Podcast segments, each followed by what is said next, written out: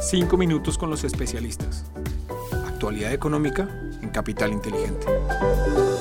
Hola, un saludo especial para todos. Hoy lunes 24 de octubre de 2022 somos Juan José Ruiz y quienes habla Lizeth Sánchez y les damos la bienvenida a 5 minutos con los especialistas. Este es el podcast donde analizamos la actualidad económica y es realizado por la Dirección de Estructuración en Mercado de Capitales de Bancolombia.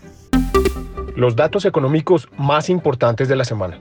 Los mercados presentaron una alta volatilidad durante la semana pasada, reflejando un comportamiento que se asemejó a una montaña rusa, en donde evidenciamos jornadas que iniciaban fuertemente en positivo y terminaban en negativo o viceversa.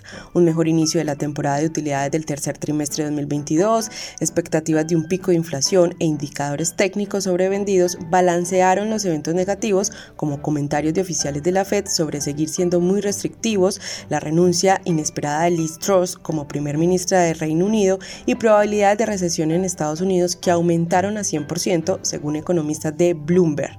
A nivel local, destacamos que de acuerdo con la DIAN, en agosto las importaciones presentaron un aumento de 36,4% con relación al mismo mes de 2021. Esto significó un aumento en el déficit de la balanza comercial del país en 46,8% frente al mismo periodo de 2021. En cuanto a próximos datos económicos, este miércoles se tendrá la información sobre la balanza comercial estadounidense durante septiembre, mientras que el jueves conoceremos la decisión de tasas de interés por parte del Banco Central Europeo y el dato del PIB de Estados Unidos durante el tercer trimestre de este año. Finalmente, el viernes muy atentos porque se conocerá la decisión del Banco de la República sobre las tasas de interés para Colombia. Desempeño de los mercados internacionales. Muy bien, en el contexto internacional les contamos que el dólar medido a través del índice DXY, el cual mide su comportamiento frente a las principales divisas del mundo, disminuyó durante la última semana en menos 1,1% hasta los 112 puntos.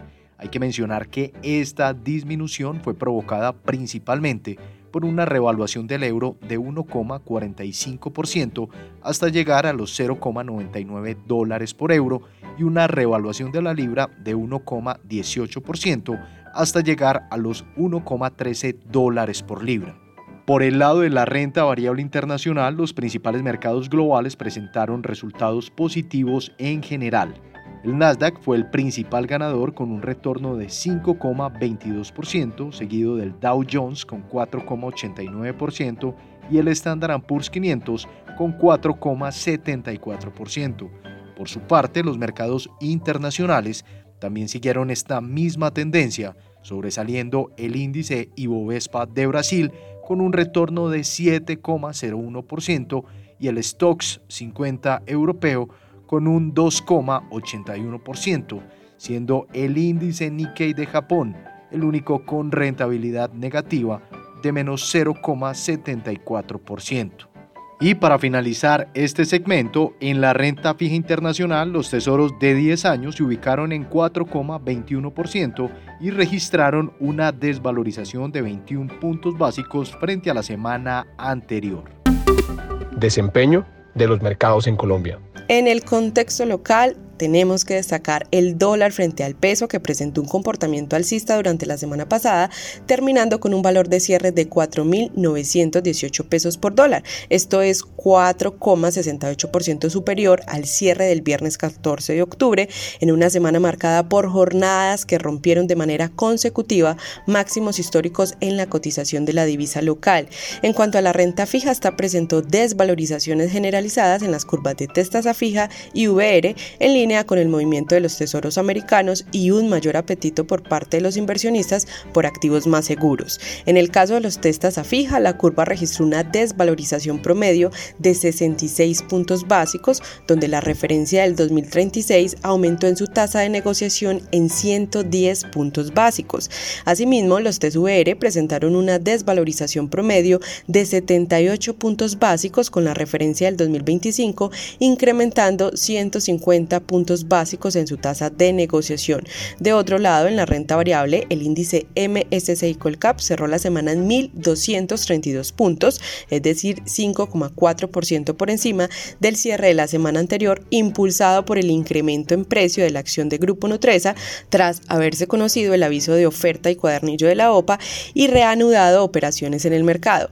Asimismo, conocimos la solicitud a la Superintendencia de Autorización de OPA por BHI, razón por la cual el activo estará suspendido hasta que sea aprobada la transacción.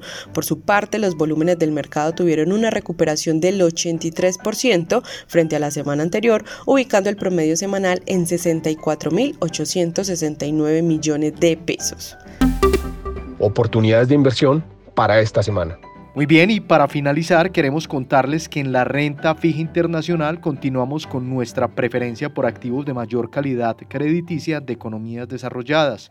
En cuanto a los mercados emergentes, seguimos viendo atractivo en los diferenciales de tasas de interés frente a los tesoros americanos. Sin embargo, consideramos que se debe ser selectivo ante los incrementos de recesión que puede afectar la actividad económica de la región. Dentro de este segmento, mantenemos nuestra preferencia por la deuda latinoamericana que sigue presentando balances financieros más saludables, un ciclo de normalización de tasas más avanzado y una tasa de impago menor si se compara con el mercado de deuda asiático. Para la renta variable internacional mantenemos nuestra postura cauta y defensiva en el mediano plazo en línea con nuestra perspectiva negativa y nos posicionamos fundamentalmente en sectores defensivos como salud y consumo básico, los cuales proveen resiliencia en los portafolios de inversión.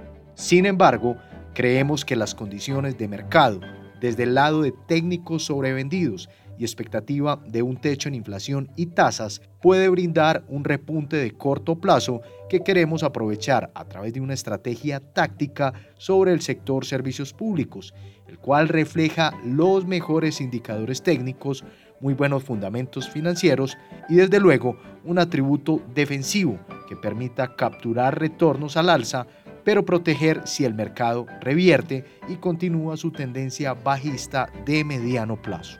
Cabe mencionar que a nivel local mantenemos una perspectiva neutral sobre los activos de deuda. Los niveles de tasas de interés continúan siendo atractivos tanto en mercados nominales como reales, sin embargo, consideramos que pueden seguir las sorpresas sobre los incrementos en la inflación y la tasa repo. Con lo anterior, consideramos prudente la indexación a IPC y tasa flotante, Adicionalmente, en un contexto internacional que puede mantener los activos de deuda bajo presión. En cuanto al dólar, con respecto al peso, esperamos que se cotice alrededor de los 4.900 pesos durante esta semana. Y para finalizar, en las acciones locales mantenemos una expectativa negativa en el índice en medio de un entorno de pocos catalizadores para el mercado. Así las cosas, no descartamos correcciones adicionales en el índice. Así terminamos nuestro resumen semanal. Les esperamos la próxima semana en un nuevo episodio de Los 5 minutos con los especialistas.